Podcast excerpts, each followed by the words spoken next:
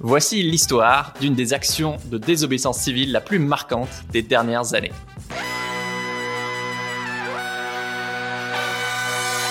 Bienvenue dans Soif de Sens, l'émission des humains qui changent le monde. Chaque semaine, je reçois un invité écolo, comme aujourd'hui, féministe ou solidaire, pour t'aider dans ta quête de sens. Et aujourd'hui, on accueille Elodie Nas d'Alternativa et ANV COP21. Salut Elodie Salut On va parler de désobéissance civile et de comment, avec euh, environ 300 militants, vous avez juste bloqué un sommet pétrolier à Pau. Alors je te présente euh, en 10 secondes. Tu dis qu'avant, tu étais euh, une indignée du, canapé. Et aujourd'hui, euh, tu es porte-parole de deux mouvements pour la justice climatique. Donc Alternativa, qui est peut-être le plus connu, euh, plus sur le côté initiative porteuse de solutions pour le climat, et ANV COP21, donc Action non violente COP21, qui veut construire tout simplement le plus grand mouvement citoyen de masse de désobéissance civile de l'histoire, notamment face aux projets bah, pollueurs et, et climaticides. Euh, parmi vos, vos, actions, il y a eu, bah, vous avez co-organisé les marches pour le climat, par exemple, euh, le décrochage des portraits de Macron, l'envahissement de, de Roissy 4, et encore ta toute première action euh, dont on va parler, le blocage d'un sommet pétrolier. Euh, voilà, je trouve cette histoire incroyable, donc je voulais lui faire un épisode dédié pour faire une initiation. Je trouve que c'était l'exemple parfait pour euh, illustrer la désobéissance civile, mais aussi le, bah, la force, la créativité et la magie qu'il peut y avoir dans, dans ce type d'action. Et donc c'est parti. Justement, en, en 2016, il y a une amie qui t'invite à ta première action de désobéissance civile.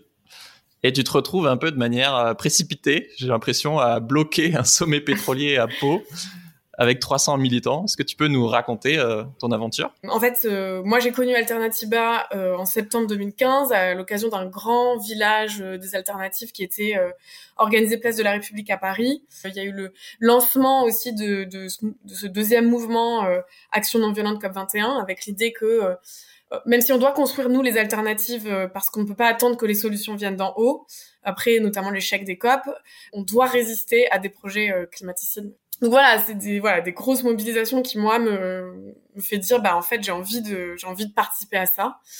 Ça me touche beaucoup. Et quelques temps après, donc mon amie euh, Pauline Boyer, qui était euh, déjà très impliquée dans Alternativa et NVCOP 21, euh, déjà porte-parole, me dit écoute, il y a il y a ce sommet pétrolier qui a lieu à Pau. c'est un sommet qui va réunir un peu dans le un peu dans, c'est pas vraiment dans le secret, euh, mais un peu, voilà, on n'en parle pas trop. Euh, cette conférence va réunir euh, toutes les euh, représentants les des industries, pétrole, voilà, les pontes du pétrole, toutes les industries pétrolières du monde entier. Et l'objectif de cette conférence, c'était comment échanger un peu les tips tu vois, euh, de, voilà, euh, de comment on va aller chercher du pétrole offshore donc sous la mer. Et, et ça vraiment c'est euh, l'opposé de ce qu'il faut faire et de ce que l'accord de Paris qui a été signé euh, dit Trois mois faire. avant, quoi. C'est ça. foutage de gueule maximal, quoi.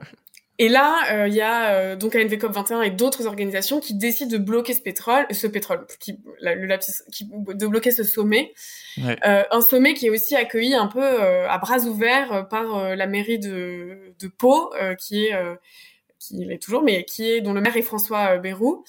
Euh, qui est et, chef de Total aussi, je crois. Ouais. Et du en coup, France. Pauline euh, Boyer m'invite à une petite euh, un, une petite réunion dans un bar à Paris.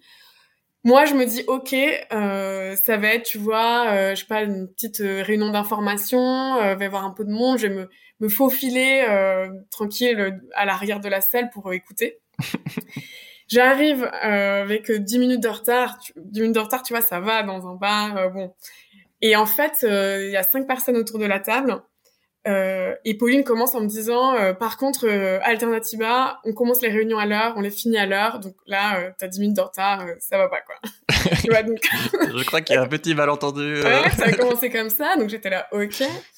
Et, euh, et voilà, ça, enfin, il, voilà, il de, en gros, euh, qu'est-ce qu'on fait, comment on s'organise pour amener le plus activiste possible, bloquer ce, euh, ce projet. Moi, je me dis bon bah, ok, allez, euh, je vais voir, je vais voir ce que ça donne. Et du coup, je débarque à Pau. Je débarque à Pau en avril 2016. je savais pas vraiment à quoi m'attendre. Euh, et en fait, on est euh, sur le, le, site de, euh, de Emmaüs l'Escarpeau, qui est vraiment un endroit incroyable. Il y a une, une, une immense tente qui accueille 200 personnes pour dormir. Il y a plein d'espaces qui sont mis à disposition. Et c'est trois jours de camp climat, de camp de formation où on se prépare aussi. On prépare le, le c'est en gros comment on va bloquer concrètement le sommet. Et du coup, je me retrouve avec plein de gens que je connais pas euh, des gens qui se connaissent euh, pour la plupart. Euh, moi, je connais que Pauline, mais en fait, qui est happée par l'organisation, donc je me retrouve un peu toute seule et, et, un peu en mode mais qu'est-ce que je fous là En plus, tu sais, c'est des trucs un peu cons, mais je, en fait, il fait il fait froid à Pau en avril, il fait très froid. et moi, j'avais mon petit sac de couchage tout léger.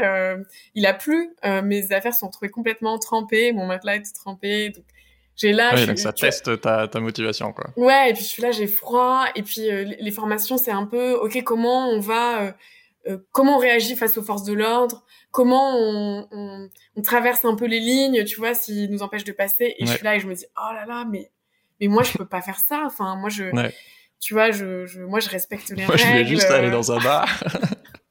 ouais, c'est ça. Non, mais enfin, je comprends hein, le fond, mais je, mais je me dis, oh là là, mais moi jamais je, je pourrais faire ça. Ouais. Et voilà, il y a aussi, on, à un moment, on nous pose des questions. Est-ce que quel risque vous êtes prêt à prendre? Est-ce que vous êtes prêt à prendre des risques juridiques? Est-ce que vous êtes prêt à prendre des risques physiques?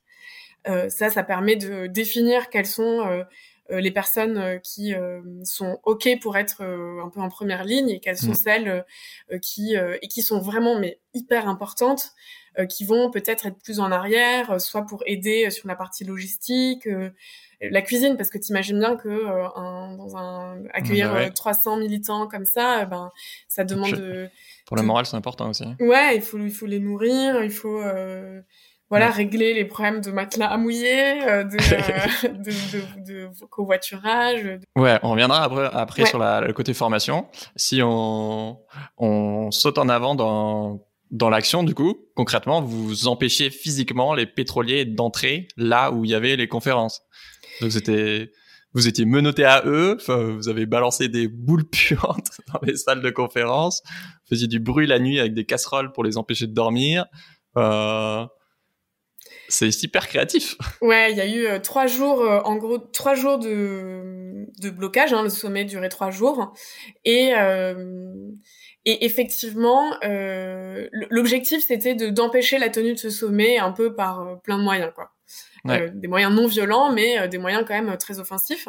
Il y a eu aussi une grande créativité qui a été laissée aux participants dans les, jours qui ont précédé pour dire bah ok qu'est-ce qu'on peut imaginer d'un peu foufou pour vraiment leur dire on est là. Et en fait vous il y a cette enfin justement quelques mois après la signature de l'accord de Paris vous pouvez pas continuer comme c'était avant. Et si c'est pas les États qui vont le faire c'est nous les citoyennes et les citoyens qui seront là à chaque fois pour pour euh, ben, vous mettre la pression en fait et vous dire que ça c'est pas normal. Donc euh, effectivement, euh, le premier jour, il y a des des, des militants qui se sont enchaînés à la, aux portes et puis il y en a d'autres après qui sont arrivés. Il y a eu aussi un, un concert un peu sauvage qui a été organisé le deuxième jour à côté de, du congrès. Il y a eu, ben, effectivement, ils sont allés ben, ils sont allés, enfin certains, euh, c'est pas mon cas, mais sont allés euh, taper sur des casseroles euh, là où, euh, où étaient logés les, les conférenciers. C'était une façon de aussi d'être assez inclusif dans le sens où ben t'as des risques qui sont différents mmh. et et en fait tu lâches pas l'affaire quoi. Tu vois, ouais. t'es là, on est là à chaque fois. L'exemple que j'aime trop, c'est effectivement en formation, vous avez appris à comment casser des lignes des policiers.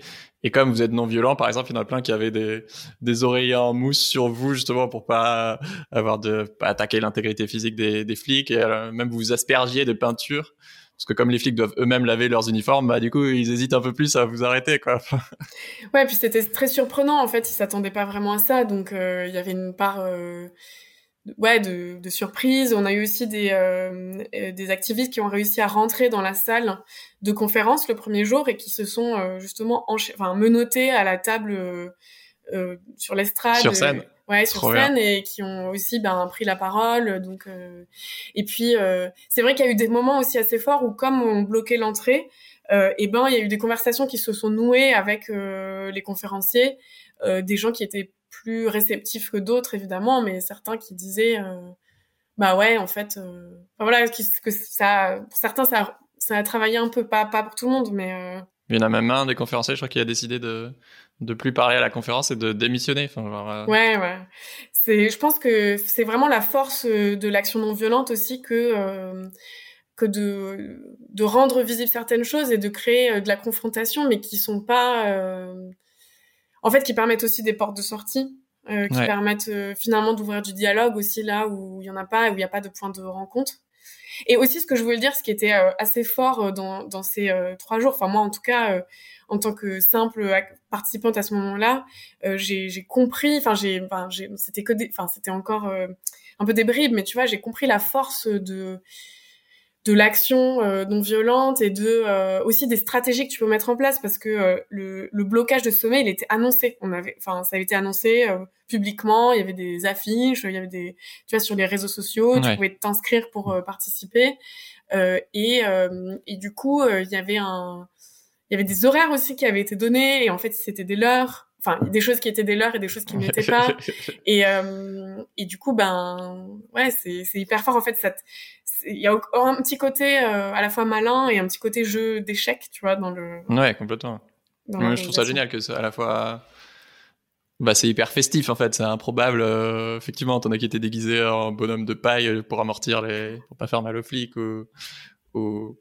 c'est tellement cocasse et improbable que du coup, je trouve ça plus dur de vous de vous détester quoi en tant que participant et, et parce que vous êtes quand même là pour créer du, du conflit, mais pour mettre en lumière un, bah, un conflit encore plus grand qu'effectivement que les pétroliers euh, euh, bah, niquent la planète quoi. Après, euh, quand même, euh, ce, ce jour-là, la, la réponse euh, policière, enfin déjà la, la, présence policière était très importante et la réponse ouais, la réponse a été quand même, euh, voilà, beaucoup de gazage euh, dans, dans, les yeux, quoi. Enfin, en tout cas, il y a beaucoup de mm. militants qui ont été gazés. Euh, donc c'est pas, oui, oui, c'était pas, anodin, quoi. Enfin, c'était pas, c'était pas anodin et c'était un vrai, une vraie confrontation, quoi. C'était. Mm. Mais il y a même des moments, j'ai lu où bah, vous faisiez exprès de secouer les, les, grillages pour que les policiers vous gazent, mais du coup, ils gazaient aussi bah, les participants qui bah, se barraient, quoi. Oui, c'était pas forcément fait exprès non plus, mais. Euh... Ah, ok. Mais. Vous lui dire que c'est fait exprès. je trouve que j'aime bien parce que dans tes interviews, tu parles beaucoup du. Bah, de l'omniprésence des émotions et que, ouais, en fait, vivre ce genre de truc, c'est hyper puissant parce que non seulement tu sens que tu fais partie d'un truc plus grand que toi, mais voilà, t'as as de la peur, t'as du stress, t'as de la joie, t'as de l'humour, t'as du courage. Enfin, c'est intense, quoi. Et, et tu dis, ouais, même si j'avais un tout petit rôle, bah, il fallait que je sois là Comment est-ce que tu décrirais, toi, ce, ce sentiment de, ouais, de faire, partir du, faire partie d'une vague citoyenne? Franchement, c'est fou. Et vraiment, à, Pau, moi, j'ai été partagée par tellement d'émotions différentes. Euh, vraiment, bah, je racontais au début, là, je me demandais ce que je faisais là. J'avais froid, j'avais sommeil. Vraiment, c'est, voilà, je me disais, mais waouh, dans quoi je me mets? Et, euh, et en fait, les trois jours euh, de, de blocage qui ont été vraiment intenses, donc t'as ce truc de euh, ouais de bah en fait on a réussi. On, tu vois, on, genre le premier jour, euh, on a on a réussi.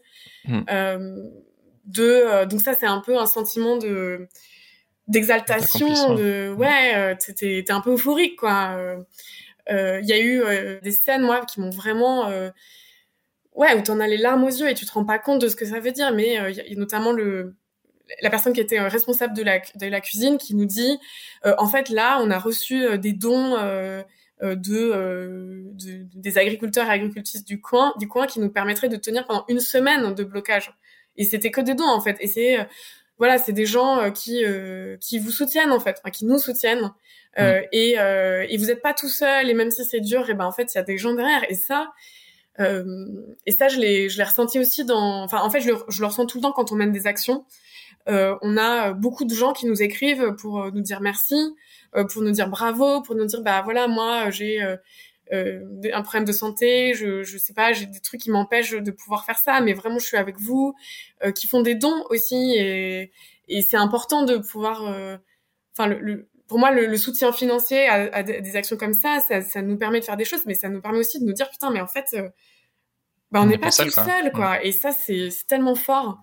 Et puis, il euh, y, a, y, a, aussi d'autres moments. Enfin, un autre moment qui m'a marqué, c'est euh, euh Cécile, Cécile Marchand qui euh, était toute jeune à ce moment-là et qui devenue aussi une figure du mouvement Alternativa NVCOP 21, qui en fait est euh, est sortie euh, par euh, les forces de l'ordre de la zone de elle s'était enchaînée aux portes du congrès. Elle est sortie de la zone par les forces de l'ordre. Et en fait elle elle en peut plus quoi. Elle est vraiment elle, elle, voilà c'est le dernier jour il y a toute la fatigue de et puis elle est en elle est elle est en rage parce qu'en fait elle dit mais, mais qu'est-ce que vous faites là? Vous êtes en train de me sortir moi alors qu'on se bat pour notre avenir et pour l'avenir de vos enfants en fait. Et c'est eux qui sont à l'intérieur que vous devrez arrêter que vous devriez sortir et ça, voilà, c'est c'est euh... et en fait, euh, et puis à la fin de ces trois jours, euh, il y a eu euh, d'autres prises de parole qui disaient, en fait, on sera là. Là, ce qui s'est passé à Pau, dans le monde entier, il y aura des gens comme nous qui seront là pour vous dire que c'est pas normal ce que vous faites et que vous pouvez pas continuer comme ça. Et en fait, là, je, voilà, moi, j'ai été traversée d'un truc où je me suis dit, bah, en fait, c'est, c'est là que je veux être. C'est ça, mm. c'est ça que je veux faire, en fait. Et peu importe si euh, je suis juste un, je suis juste une toute petite partie, une petite fourmi dans tout ça. Euh, tu vois, le, je raconte juste ça parce que quand même il y a des moments très drôles. Euh, moi, le, le, dernier jour, il y avait une, une, partie un peu offensive où justement c'était aller très tôt pour euh, s'enchaîner encore une fois aux portes euh, du Palais des Congrès. Et moi, je voulais pas prendre de, de risques, mais euh, je me suis quand même retrouvée là-dedans. Et en fait, j'étais en, en, observation, donc j'étais en, en, en tenue de jogging et je faisais un, un petit jogging, tu vois, à 6 heures du matin dans le brouillard euh, de, de, la ville de Pau euh, pour voir euh, ce qui se passait, si si les si les, les, forces de l'ordre étaient déjà installées, tu vois. Et, et oui, c'est un rôle de repérage, d'être en retrait de l'action pour informer la base s'il se passe des gros trucs. Mais c'est, mais tu vois, c'est des trucs tellement cocasses, tellement, tellement, tellement voilà, je me vois vraiment en, jogging là. Euh, à faire du surplace. Ouais, c'est ça, en mode, allez, je me rétire encore, mais.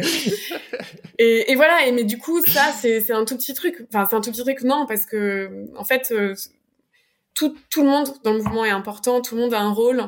Enfin, on a besoin d'avoir des gens qui sont peut-être un peu plus sur le devant de la scène, mais en fait, ça ne marche que s'il y a toute une structure en fait. Et ouais et voilà, je pense qu'on a tous, tous et tout un rôle à jouer. il y avait des personnes très différentes, euh, d'âge différentes, qui venaient de la France entière. Et, et voilà. Ouais. Justement, pendant une action, c'est vrai que c'est, du live et il y a des adversaires, donc forcément, il y a, y a plein d'imprévus. Euh, donc on peut avoir l'impression que euh, c'est un peu à l'arrache, mais alors qu'en fait, non, enfin, c'est ultra bien organisé. Et il y a au moins, je sais pas, 18 rôles différents parmi les militants. Là, tu en as parlé d'un d'observateur. Est-ce que tu peux nous présenter euh, quelques-uns des différents rôles dans une action de, désobéissance comme celle-là? Ouais, et juste que quand même, parce que euh, effectivement, euh, je parle beaucoup d'émotions et je pense que c'est c'est important de pouvoir accueillir ce qu'on ressent dans ces moments-là qui sont très intenses. et effectivement, on se prépare beaucoup. Euh, on a une organisation qui est très carrée. Euh, je rigolais sur euh, Pauline qui me sermonnait un peu parce que j'avais 10 minutes de retard, mais la ponctualité, c'est fondamental en fait si on veut que ça fonctionne bien.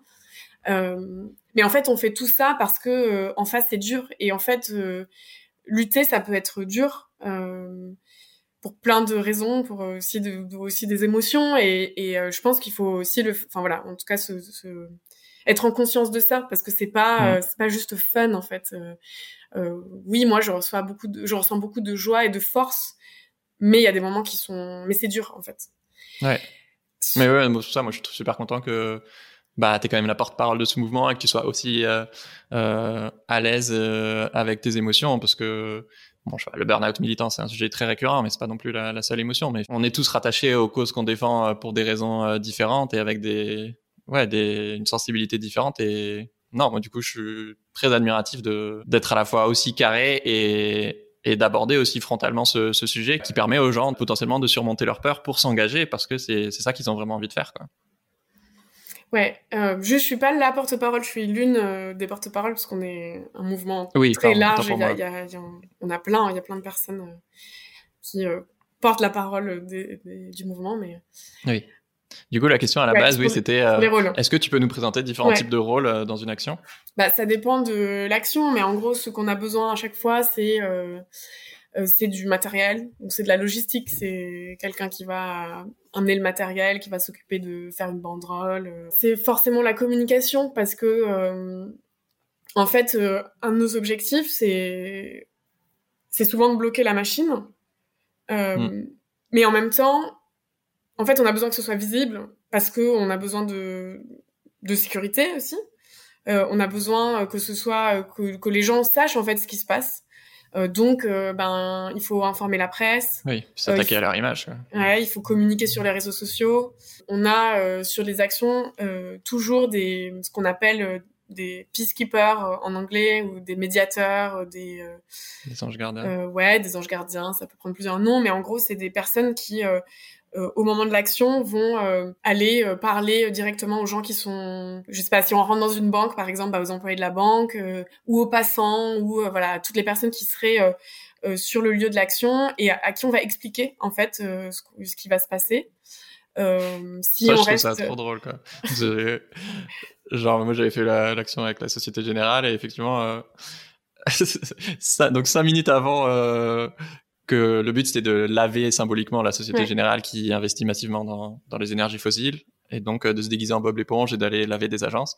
Donc c'est dire que ça je l'ai pas vu mais que cinq, minutes avant l'action, t'as des gens qui viennent expliquer alors dans cinq minutes euh, il va se passer un truc un peu improbable. Ouais, en général c'est une minute avant. En vrai, c'est vraiment quand les autres entrent.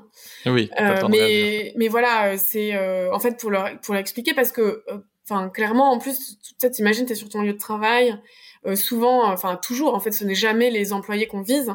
Euh, c'est euh, souvent, en fait, des, des décisions qui sont prises à un haut niveau, dont les employés sont pas du tout au courant.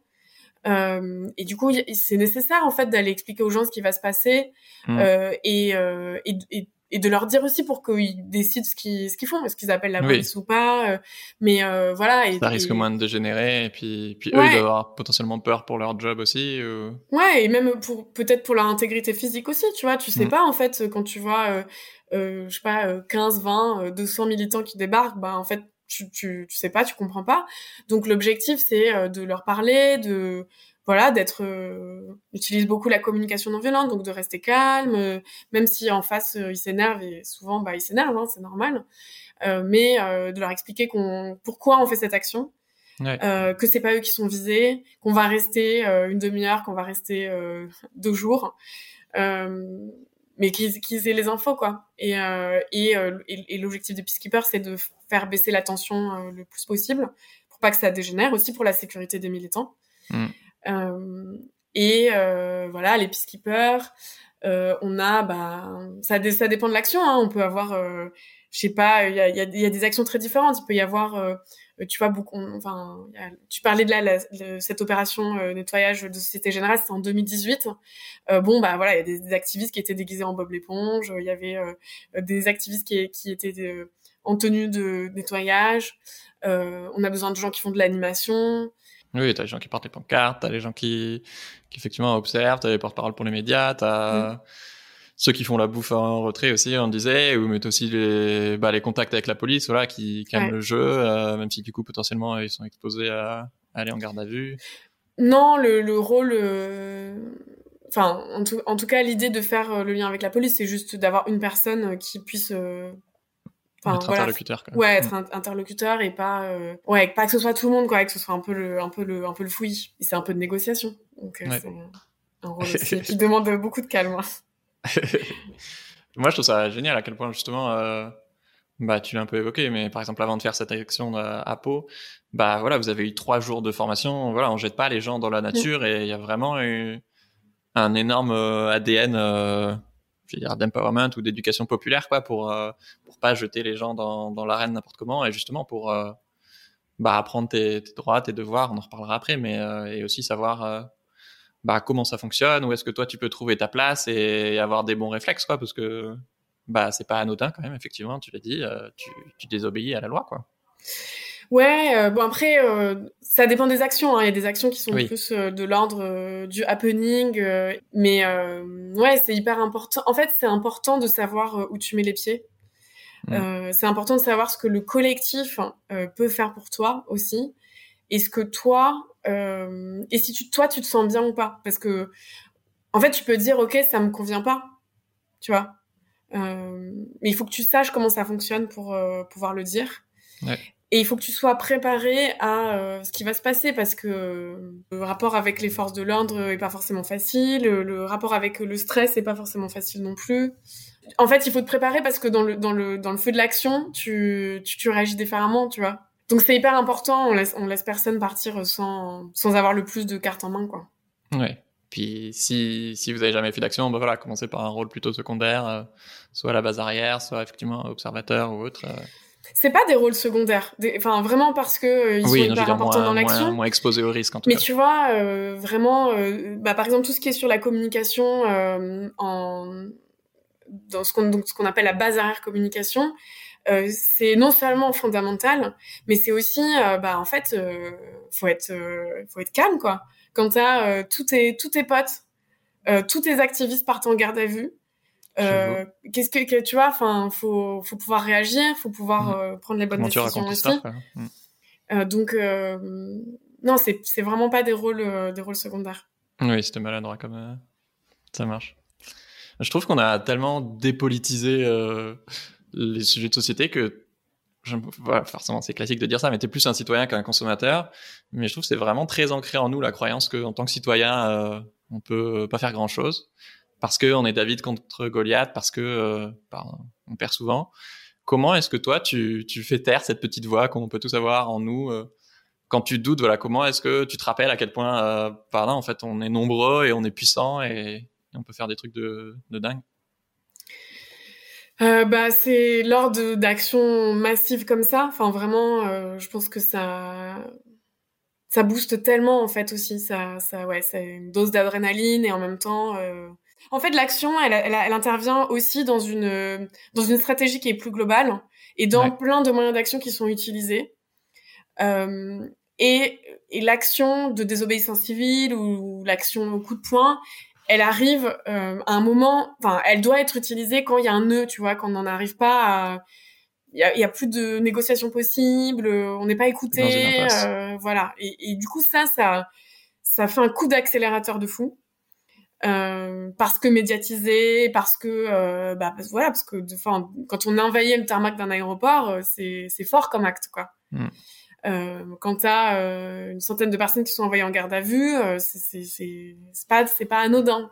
Quand t'as des procès, euh, tu vois, c'est quelque chose. Mais euh, mais tu peux pas te dire et, et je pense que enfin de toute façon il y a aucun moyen d'action qui fait que ça c'est la recette miracle et une fois que tu vas faire ça c'est bon le truc va se régler tu vois. Et par exemple, quand je prends cet exemple euh, donc euh, de la lutte, euh, mais on pourrait prendre d'autres exemples, hein, mais dans la lutte contre l'extension de l'aéroport, le fameux terminal 4 de l'aéroport de Roissy, il ouais. euh, y a tout un il y a une, toute une coalition euh, de d'acteurs locaux, nationaux, qui ont utilisé plein de moyens d'action différents, euh, que ce soit euh, des pétitions, que ce soit des recours juridiques, euh, le fait de euh, faire parler du sujet, de mobiliser des élus. Il y a quand même des élus franciliens et aussi la maire de Paris, hein, Anne Hidalgo, qui ont signé une tribune en tant qu'élus en disant qu'ils étaient contre ce projet. il y a eu des aussi des, des tribunes de salariés du secteur aérien. Il y a les je parle beaucoup de tribunes, mais une autre tribune des, euh, des 700 étudiants de l'industrie aéronautique. Ouais. En fait, il y a eu plein de trucs comme ça. Euh, il y a eu des réunions publiques euh, où on a, il y a eu des, on a interpellé le, le, le préfet d'Île-de-France. Il y a eu des réunions avec le préfet d'Île-de-France. Voilà, il y a eu plein de choses.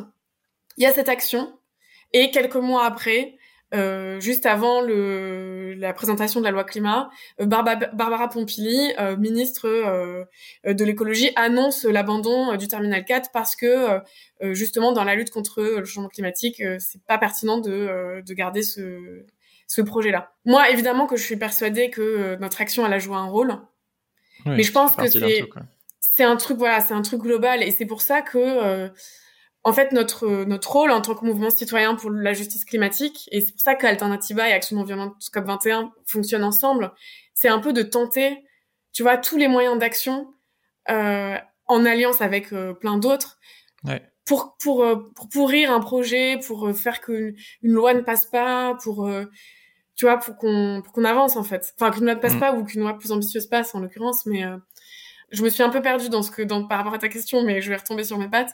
La, en fait, ces moments d'action, elles, elles, quand même, elles, elles redonnent le sentiment de collectif.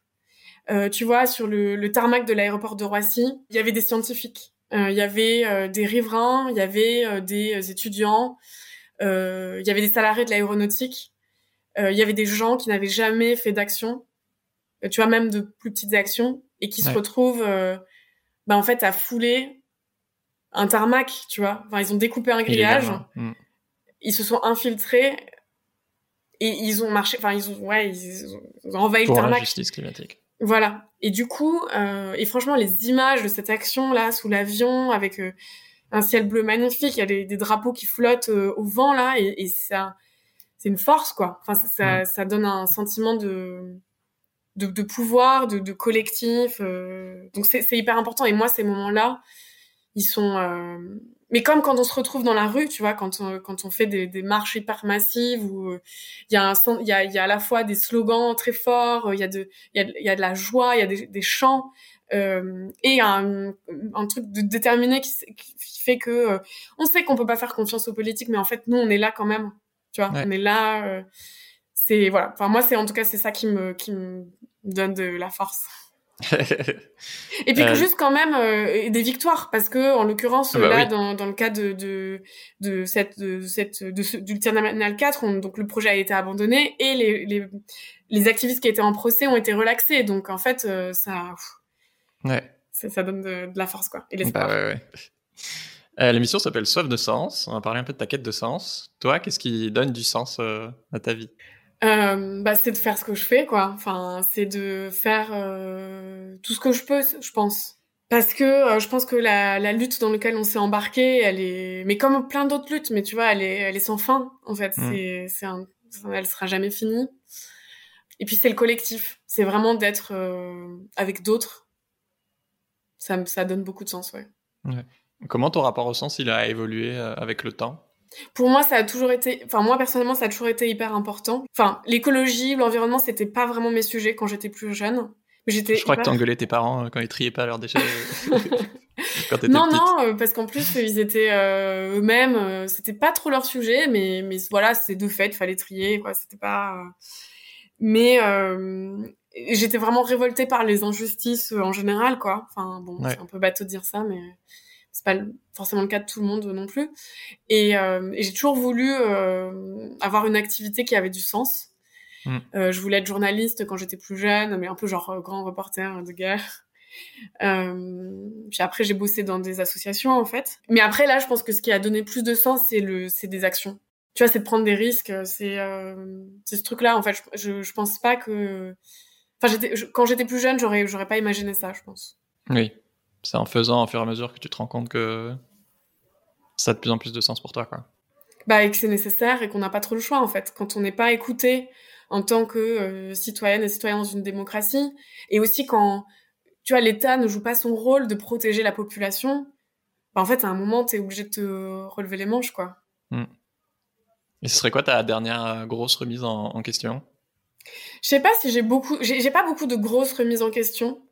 Après, euh, je suis quelqu'un qui, euh, qui c'est bien ça. ouais. Mais, mais, je suis quelqu'un qui doute beaucoup, euh, même si avec le, le, temps, ça, j'ai gagné plus de confiance, mais euh, qui, euh, ouais, je me pose beaucoup de questions de, est-ce que, est-ce que c'est comme ça qu'il faut faire? Est-ce que notre stratégie est la bonne? Mm. En fait, ça suffit pas. Donc, du coup, comment, comment on fait plus? Ouais. Comment je fais plus? Voilà, c'est plus ce genre de questions un peu existentielles euh, que, que des remises en question. Ouais, plutôt des micro-remises en question euh, permanentes que des grosses... Des, euh... des fois, c'est un peu dur aussi. Hein. Enfin, c'est... Voilà, c'est... Ouais. Bon, je pense que tout le monde vit ça d'une certaine façon. Donc... Ouais. Ah ben, merci Elodie, je je me suis régalé. Euh, là, on a fait un épisode un peu spécial effectivement sur euh, cette histoire, euh, mais en fait j'avais tellement de questions à poser qu'on va faire tout de suite un deuxième épisode. Euh, donc si tu veux plus d'épisodes avec des humains rayonnants comme Elodie, bah, abonne-toi et parle de ce podcast à un ami, ça m'aide énormément. Ciao tout le monde